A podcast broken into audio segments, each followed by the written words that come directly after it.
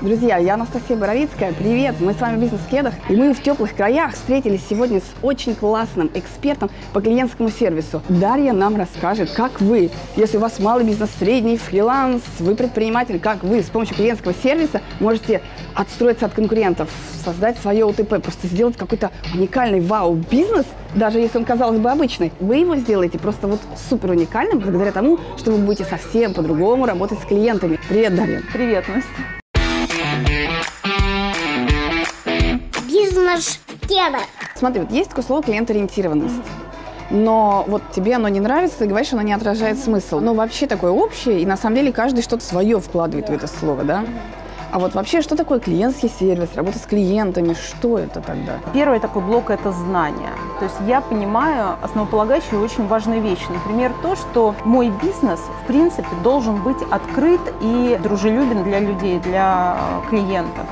И все те фокусировки на своем уникальном клиенте, ну, знаешь, сейчас вот это вот популярно, да, нарисуй образ своего идеального клиента, прям вот детально, кто это, что это, сколько лет, сколько детей и так далее. Вот эти все фокусировки нужны не для того, чтобы закрыть дверь, если в нее постучится кто-то другой, другого возраста, с другим количеством детей. Эти все фокусировки нужны просто для того, чтобы создать продукт и говорить на языке, понятном этому человеку. Но твоя дверь – это все равно, что как дверь в ресторан. Она должна быть открыта для любого посетителя. И уже вот одно это какой-то дополнительный приток клиентов, на мой взгляд, тебе обеспечит, потому что люди придут охотнее.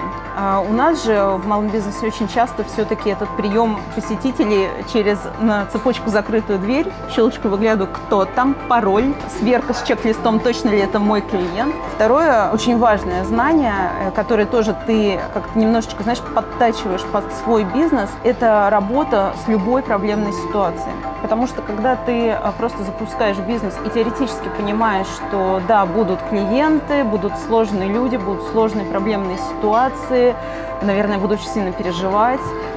Наверное, мне придется, может быть, даже что-то компенсировать или как-то особым образом. Это одна история. Когда ты будешь четко понимать, что вот в этот момент у тебя может произойти то-то, в это то-то, в это то-то, ты будешь действовать так-то, так-то, так-то, ты будешь фокусироваться на том, чтобы из этих ситуаций вытаскивать пользу для своего бизнеса, будет совершенно другая история. Наверняка ты обратила внимание, насколько сейчас популярна тема о том, что клиент никогда не прав.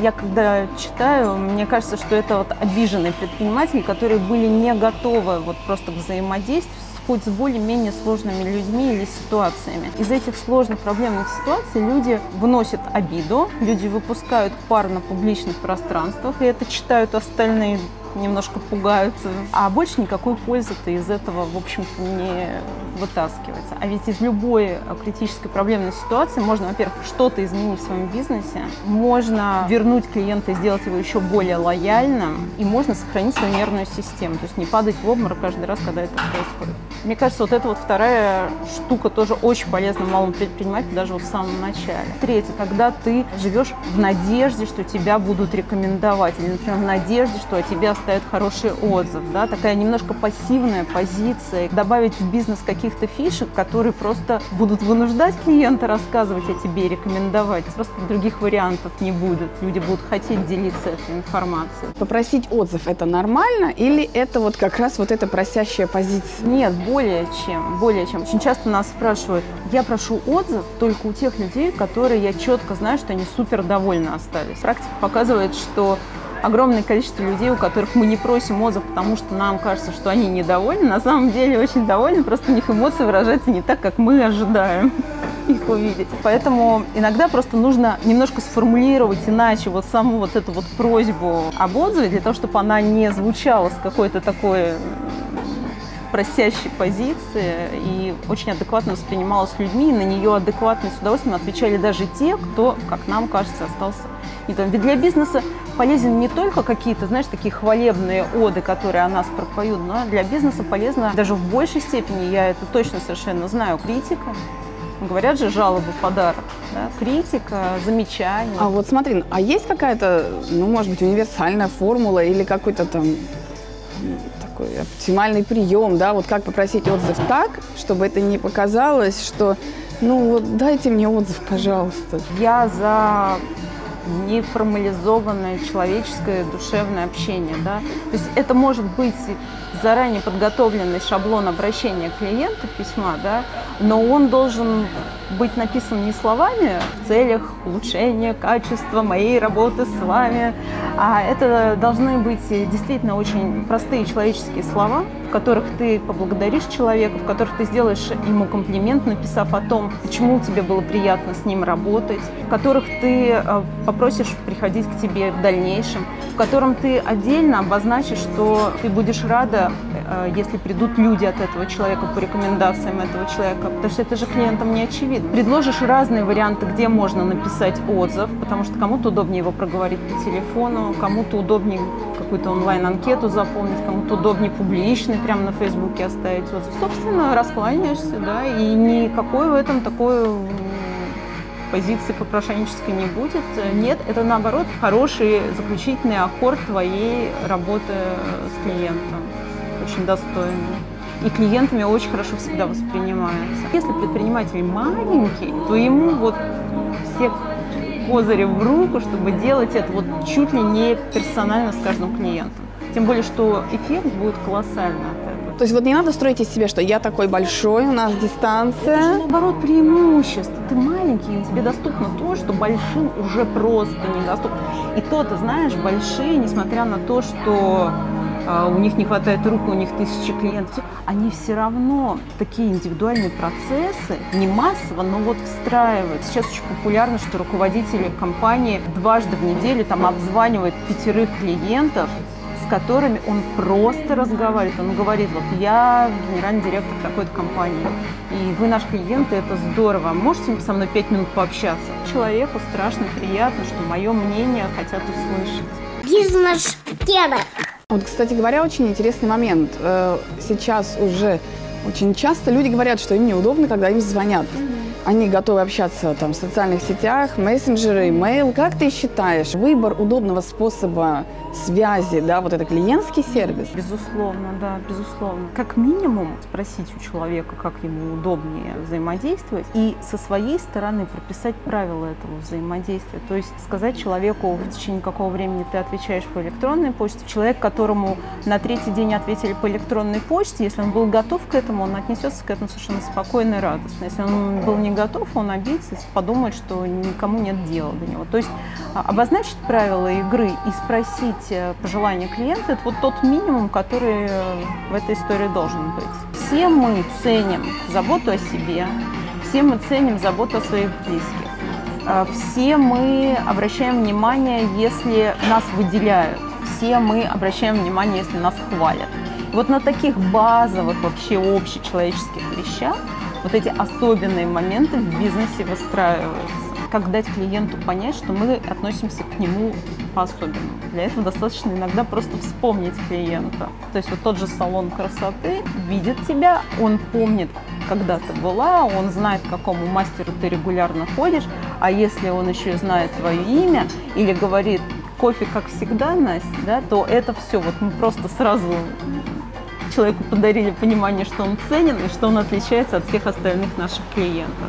Забота о человеке и забота о его близких, тоже это очень важно да, для любого из нас, обеспечивается за счет особого отношения к твоему ребенку, например, если ты вдруг пришла в этот салон красоты с малышом вот тебе разукрашка, вот тебе карандаши, хочешь мультик включим, а хочешь молочный коктейль сделаем. Забота о тебе, тебе удобно, тебе хорошо, чай на улице холодно, может быть чаю, чтобы согреться и так далее. То есть вот за, за счет вот просто каких-то таких, люблю называть фишек. Ну вот смотри, кстати, здесь очень интересный момент. Вот э, фишки. Сегодня многие кафе, рестораны, там есть стандартный набор карандашей и раскраска, да? Но это не воспринимается уже как забота. Это воспринимается почему-то как формальность. Вот почему? Нужно быть готовым к тому, что когда ты э, начинаешь давать людям что-то особенное, когда ты хочешь дать людям что-то особенное, нужно дать то, что человек действительно может удивить. И ты чем-то должен, конечно, идти очень сильно на опережение.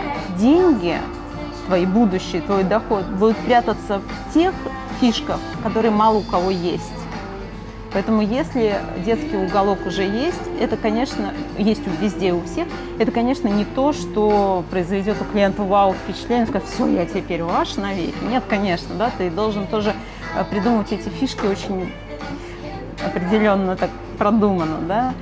Может ли это еще кого-то удивить, или это уже стало просто минимум необходимым. Второй момент.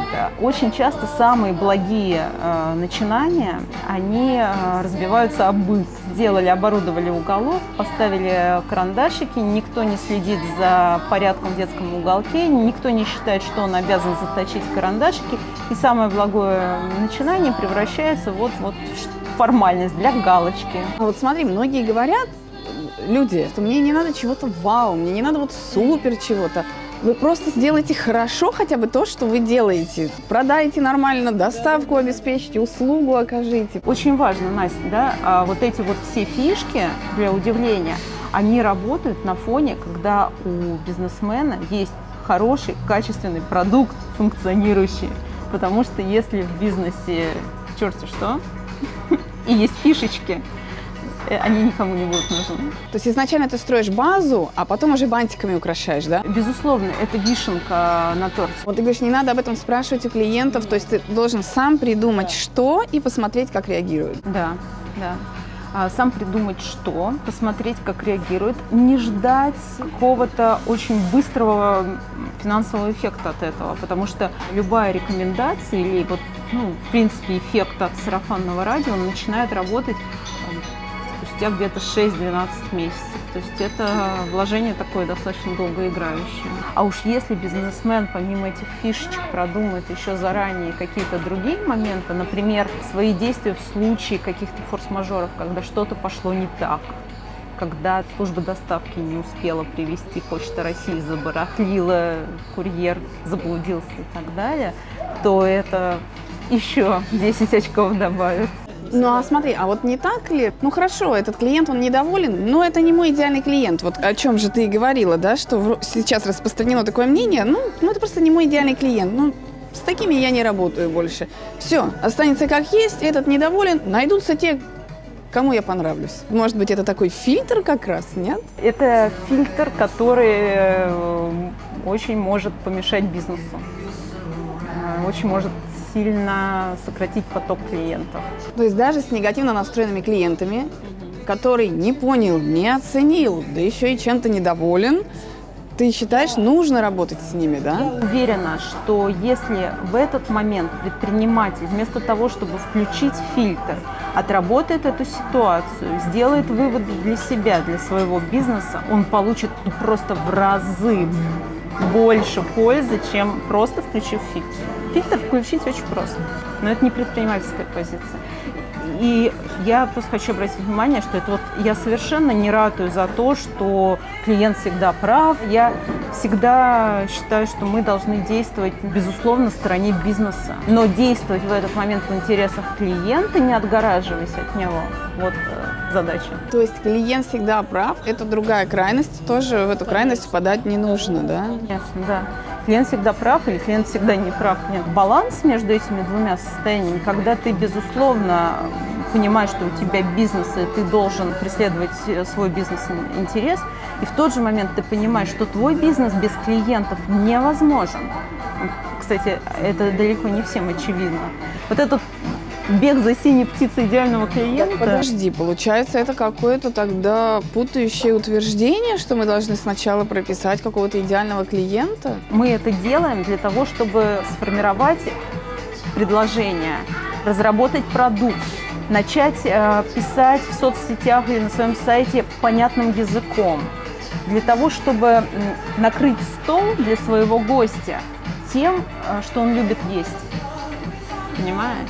Но не для того, чтобы посмотреть и не пустить. Это изначально как бы в маркетинге так и задумано, что мы фокусируемся на идеальном клиенте именно для разработки идеального предложения. А мы почему-то это схватили и используем для того, чтобы не пустить не идеального клиента. Ужасно смешно получается. Бизнес-кедр. А вот смотри, что отличает э, такой клиентский сервис, который люди оценят, чтобы вот когда ты приходишь и ты чувствуешь, что вот о твоем ребенке действительно заботятся, и вот раскраска с карандашами – это забота, а не потому, что у твоих конкурентов так есть, и ты так делаешь. Когда ты приходишь, и тебе молча э, кладут перед ребенком разукрашку ставят коробочку с карандашами.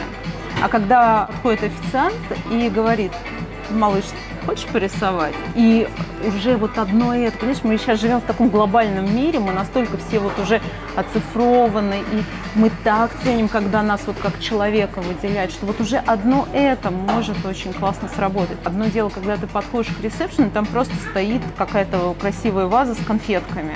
Ну, для всех, ну, каждый может угоститься. Ну, является ли это фишкой, чтобы удивить клиентов? Ну, нет, конечно, да. Но если ты подойдешь и решишь свой вопрос, и девушка на ресепшене скажет, возьмите конфетку, она повышает настроение. Ты скажешь, ой, спасибо, так приятно. И это уже будет. То есть как правило, вот эта докрутка этой фишки, чтобы она действительно произвела впечатление, производит просто за счет какого-то человеческого включения. А вот смотри, кстати говоря, вот, вот опять же, да, формальность, неформальность, но вот э, принято поздравлять с праздниками. Ну, например, с Новым годом, да, вот какие-то такие общепринятые праздники. Надо или нет? Ведь это тоже уже воспринимается просто как абсолютная формальность. Нужно как базово, потому что это есть у всех, и клиенты это уже ожидают получить. Если ты это не сделаешь, то ты ну, как бы не дотянешь до ожидаемого уровня, а это, конечно, очень плохо. Но если ты ожидаешь, что это будет срабатывать на удивление человека, то, наверное, уже нет, потому что это делают все, и этим уже никого нельзя удивить. Но если ты найдешь какие-то не совсем стандартные поводы для поздравления клиента, или нестандартные слова, или нестандартные подарки в этот момент, тогда да.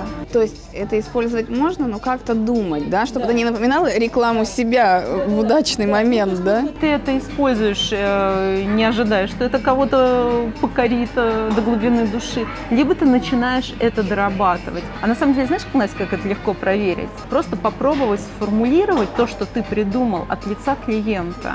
И уже вот одно это может помочь сделать такой первый чек. Это может вообще кого-то удивить или нет? Я получила поздравление с Новым годом.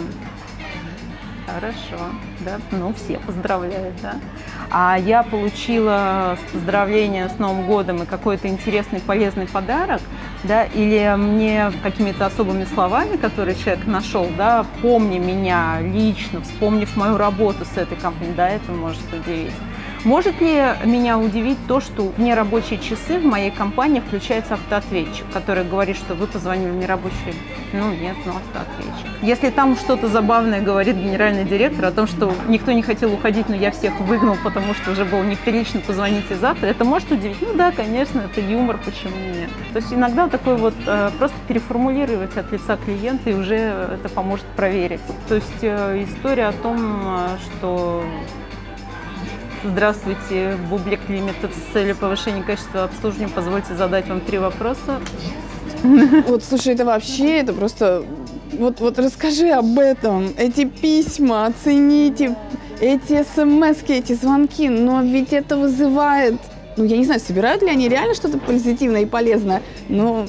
А, ты знаешь, а, смотри, конечно, очень а, во многом сейчас это делается для того, чтобы просто собрать какой-то пул оценок. Если мы говорим, приносит ли эту пользу, то нет. Вот. То есть это очень часто сейчас делается формально. Может ли это приносить пользу? Да, безусловно. А вот как сделать именно малому бизнесу? Иногда просто достаточно не ставить перед собой целью собрать какое-то статистически важное количество голосов и оценок, а поставить перед собой цель а, получить немного, но важной и полезной информации. Просто спрашивать клиентов, не только оставить отзыв, да, не только говорить им о том, что мы будем рады, если кто-то придет по вашей рекомендации, да, а задавать им этот вопрос. Я очень хочу улучшиться. Если ты мне сейчас назовешь какие-то моменты, в которых я могу действительно стать лучше, пусть это будет критика, я к этому готов. Пожалуйста, сделай это. Вот прям такими простыми да, словами? такими простыми словами, в письменном виде, в устном, в зависимости от того, как удобнее твоему клиенту общаться. Будьте на короткой ноге со своим клиентом. но не, безусловно, не на уровне фамильярности, да.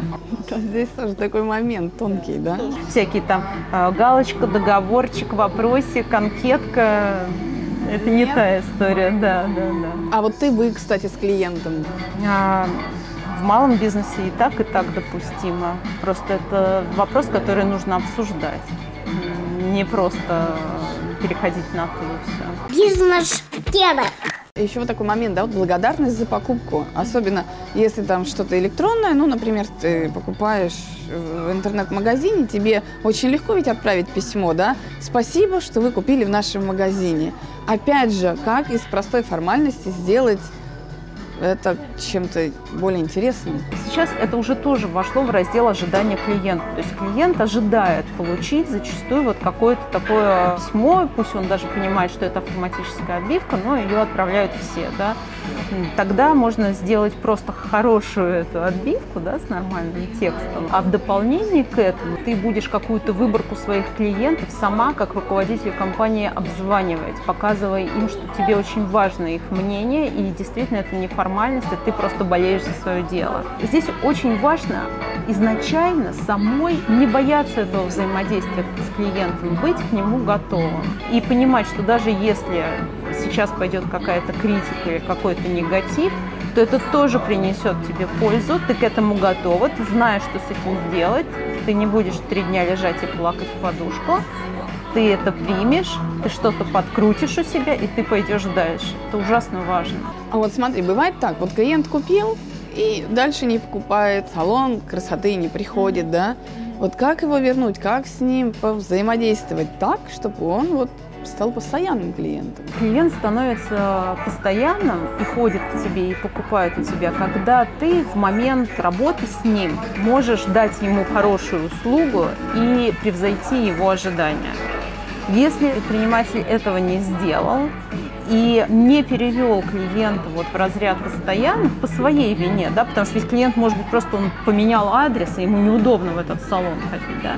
Но если по своей вине, по вине бизнеса этого не произошло, да, то не будет такой чудо-пилюли, который поможет вот прям вот щелкнуть и вернуть его, да. И здесь я советую больше сфокусироваться на тех клиентов, которые сегодня приходят в этот салон, для того, чтобы через полгода не думать о том, как их вернуть. С этой базой таких эм, неактивных клиентов, безусловно, какая-то работа должна проводиться. Может быть, какие-то полезные рассылки, которые ты делаешь не для всех клиентов, а именно для вот этих спящих клиентов.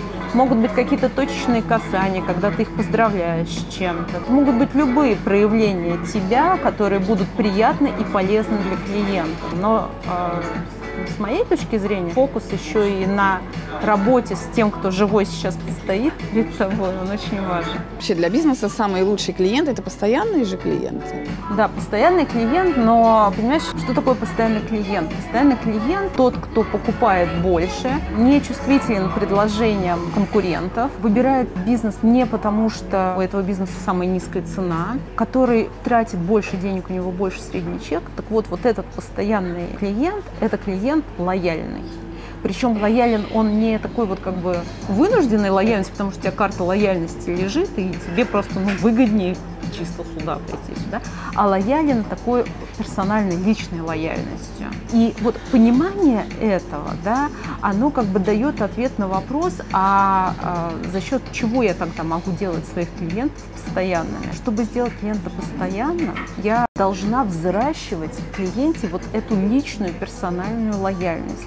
А взращивать я могу ее за счет того, что я удивляю клиента. Особым образом работаю в сложных ситуациях, да, в так называемый момент истины, поддерживаю клиента. Потому что это же тоже очень важно, когда э, в стандартной ситуации все отработано, все блестяще, с какими-то фишечками, вишенками и все, да, в случае каких-то проблем все рассыпается как карточный домик, и все плачут. Предприниматель говорит, ну простите, ну что такое, я не виноват, да, системы поддержки нет, да. Или опять-таки какой-то совершенно отработанный процесс, что-то пошло не так, клиент говорит, ну что, наверное, тогда я поменяю компанию.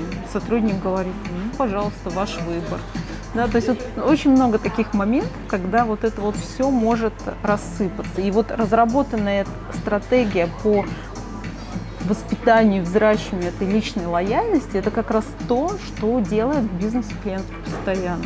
А как должен сказать сотрудник, вот на твой взгляд, чтобы клиент остался, да еще и лояльным был?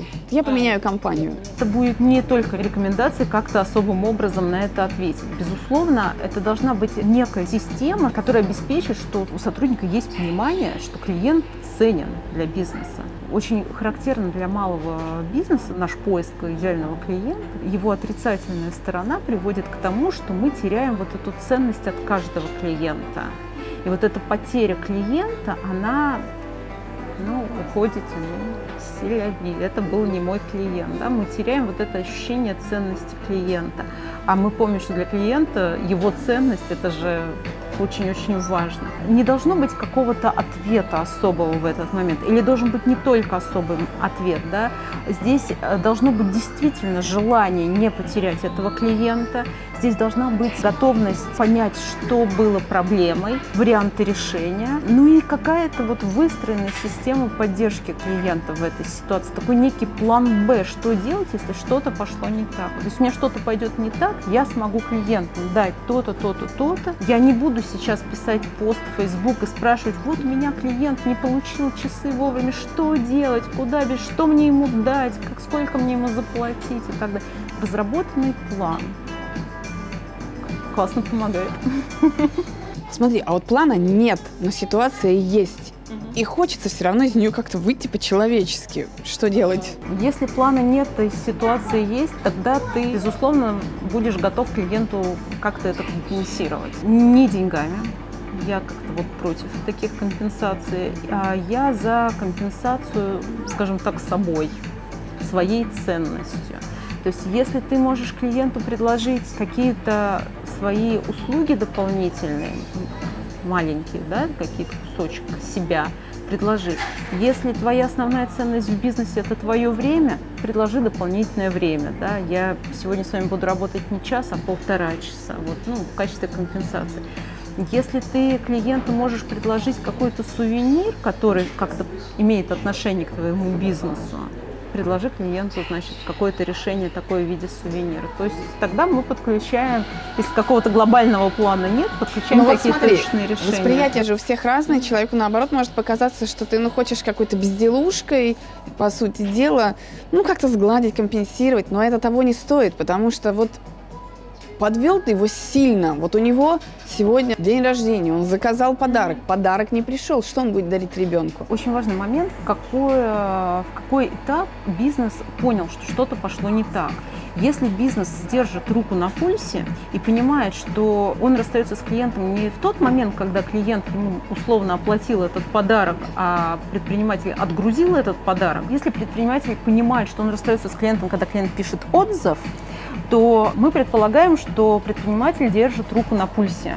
И тогда с большой вероятностью он заранее поймет, что что-то пошло не так, и собака в пути успела подрасти, да, подарок затерялся или почта косякнула. И а, за счет этого он будет решать эту ситуацию, будет иметь возможность решить эту ситуацию не тогда, когда уже петух клюнул, а хотя бы за день. И в этот момент у тебя будет возможность не только давать клиенту какие-то решения компенсационные, да, там, заглаживать вину, в этот момент у тебя будет э, возможность реально давать клиенту решение. Вы знаете, вот мы сейчас можем там, сделать какую-то экспресс-доставку. Она дороже стоит, мы ее сделаем бесплатно. Или вы знаете, вот у нас такой вещи нет, но вот есть такая-то, она даже лучше, и мы без доплаты ее вам дадим. И так далее, да. То есть тогда ты не просто там даришь конфетку, да, но ты предлагаешь решение. И вот в этом тоже ценность плана, понимаешь, да? Когда у тебя все спланировано, ты не упускаешь фокус с этих моментов. То есть когда тебе не все равно, и ты готов решать эту ситуацию, ты предлагаешь варианты, да, а не просто, ну ладно, извините, вот там вам это, естественно, это само собой разумеется, что тебе не должно быть все равно. А еще ты просто должен быть готов к такой ситуации, да, ты должен понимать, что ты, например, если у тебя встроен в твой процесс некая служба доставки, даже там пресловутая Почта России, да, ну ты в ответе за Почту России, как бы это страшно не звучало. Вот. И во всяком случае ты должен э, понимать, что происходит в этот момент, когда ты отгрузил, а человек еще не получил. Зная, например, что человеку этот подарок нужен к определенной дате, да, и понимая, что ты следишь по трекингу, что посылка-то не успевает прийти к этой дате, ты звонишь человеку и говоришь, чтобы человек забегал по потолку не в день вручения подарка, а чтобы ты забегала по потолку за два дня до этого и нашла решение. И вот тогда будет отзыв, тогда будет эффект вау, да? Я думаю, да, с большой вероятностью. Даже, Да, хотя да, да. ситуация вроде бы пошла и не так, да? Конечно, конечно. Вот это понятие, о котором я вскользь упомянула, работа с моментом истины, это на самом деле понятие, которое существует реально в бизнес-процессах. То есть это как раз ситуация, когда что-то пошло не так, и человек находится настолько эмоционально обостренном состоянии, что в этом состоянии, если он был лоялен тебе всегда, он может стать нелоялен. Если он был не лоялен, он может стать лоялен. То есть он готов полностью пересмотреть свое отношение к бизнесу. Настолько для него это важная ситуация. Мы не должны быть сосредоточены на решении проблемы. Далеко не все проблемы можно решить. А мы должны быть сосредоточены именно на поддержке клиента. Невозможно избегать проблем. Это просто такого просто не бывает. Бизнес-кедах. Другая сторона вопроса. Если кто-то хочет быть очень клиент-ориентированным, хорошо, даст еще скидки, выходной день поработает, понимаешь, вот это клиент-ориентированность или это уже в ущерб себе? Вот где здесь тонкая грань? Скажу, где настоящая клиентоориентированность, так мы ее будем называть, да, а, или работа с впечатлениями клиентами, это когда вот то, что ты перечислила, происходит в бизнесменом продуманных рамках, границах. И с обязательным фокусом, что человек, бизнесмен, это делает именно для клиента, именно потому, что он ему очень важен и очень ценен. Потому что в противном случае ни к чему хорошему, кроме выматывания себя, это не приведет. Любое решение, любое желание пойти навстречу клиенту, они должны обязательно преподноситься клиенту, как это я делаю для вас, потому что вы мне важны, и я забочусь о вас. В противном случае, в самом лучшем случае, это просто не принесет эффекта, а это может и, в общем-то, вред принести. Но вот смотри, здесь очень тонкий момент. Вот, допустим, ты фотограф или дизайнер. Первый заказ, клиент говорит, ну, первый заказ, пойдите нам навстречу, мы хотим попробовать, дайте нам скидку. Ок, хорошо, иду навстречу, даю скидку. Следующий заказ. «М, Ну, в прошлый раз ведь уже была скидка, теперь вы должны давать нам скидку. А Я вообще Понимаешь? против скидок. Я, я вообще, кстати, ничего сейчас про скидки не говорила. Вообще, вот это вот «пойдите нам навстречу», насколько далеко тут можно заходить, понимаешь? Границы, в которых ты сам заранее для себя построишь. И э, когда я говорю про эти границы, я имею в виду и достойное объяснение, почему, например, ты не даешь скидки, в котором ты действительно заранее продумал, что ты клиенту говоришь о том, что ты даешь то-то, то-то и то-то, ты выгодно отличаешься от конкурентов тем-то, тем-то и тем-то, человек получит то-то, то-то, а еще и то-то, что вообще никто больше не дает. Достойный ответ на то, почему ты не даешь скидки. Смотри, клиент ведь почему это просит? Он хочет прощупать лояльность самого бизнесмена. А насколько я тебе сейчас вообще как клиент важен? Ты вот что-то можешь, ну, грубо говоря, прогнуться под меня? Вопрос только ради этого. Поэтому ты заранее можешь продумать, что ты таким неуверенным людям э, можешь предложить для подтверждения того, что они нужны тебе, что они ценны тебе. То есть не просто сказать «нет, я не даю скидку», да, объяснить, почему ты это не делаешь, и сказать, что я вижу, что вы еще сомневаетесь, что вы не уверены, что вам понравится наше сотрудничество. Давайте я вот вам предложу то-то и то-то. Например, я фотограф, да, я фотографирую, но еще у меня есть закрытый клуб для тех, кто уже был моими клиентами. Я там делюсь полезной информацией, мы обсуждаем интересные вещи. Давайте я вам сделаю доступ в этот клуб на один день. Вот вы посмотрите, что там происходит. Ну, это так вот совершенно, да, фантазийный пример. То есть что-то, что ты дашь в этот момент клиенту такого ценного, что поможет ему принять это решение работать с тобой. Но не материального, да? Не скидку, не скидку. Потому что она очень негативная и имеет эффект, да. Во-первых, человек привыкает, как ты верно сказала, к скидкам. Во-вторых, вот это вот ощущение, да, о боже, сколько же там они накручивают, что они дают скидки. Ну и потом все-таки любой бизнесмен теряет прибыль, если он начинает работать на скидках. Поэтому Нет. И я считаю, что скидки это не то, что должно использоваться ни для привлечения, да, вот для вовлечения в бизнес клиента, не для решения никаких проблемных ситуаций. Либо, знаешь, если решение проблемных ситуаций, то тогда и обязательно скидка, то тогда, наверное, какая-то скидка на будущее, на будущие работы, на будущий контракт. Но это вот единственное исключение в плане скидок. Я больше вот за то, чтобы дарить э, себя и свои услуги. Э, если подарки, то вот просто какие-то действительно приятные штучки для тех, кто пришел к тебе с ребенком. Или как привязывать к какому-то празднику или к чему-то очень персонально. Вот это тебе, потому что ты такой хороший. А не просто всем, вон там корзина, все возьмите, да. А то есть вот принести подарок и подарить, это уже Вручить, найти Отлично. слова, да. Найти хорошие слова. Шарики, которые вот воткнуты в стены, любой их может взять, это одна история. Шарик, который ребенку дают на кассе со словами «тебе», это уже другая история. Причем не только для ребенка, но и для родителя. Поэтому нельзя сказать, что клиентский сервис – это скидки или это подарки. Или это просто доброжелательность. Нет, нет, нет. Очень такая интересная каша. Смотри, Даш, есть ли какие-то, может быть, у тебя там, не знаю, там топ-5 рекомендаций, которые вот очень клево работают в малом бизнесе? Или наоборот ошибок, которые вот прям вот все делают, а лучше бы этого не делать, и прям будет круто? Не ждать рекомендаций, а реально собирать отзывы, э, давать людям понять, что их рекомендации нужны, опрашивать клиентов, задавать им вопросы, чтобы понимать, кто из них готов вас рекомендовать, а с кем вы как не очень хорошо доработали. Не закрывать свою дверь на засовы и пускать только неких идеальных людей, да, а быть готовым принять любого человека, потому что сложный человек, не твой человек, уйдет, он поймет, что он не туда зашел, увидев, что ты ему предлагаешь, например, да. И вообще, если ты хорошо сформулируешь, не твой человек просто не придет к тебе. Знаешь, такая вот рекомендация о том, что сложные проблемы с клиентами, да, быть к ним готовым, тут тоже вот разрабатывать некую стратегию на эти ситуации и э, не обсуждать их на публичных ресурсах, не выносить вот это, потому что все наши клиенты, они вокруг нас, и все мы клиенты друг друга.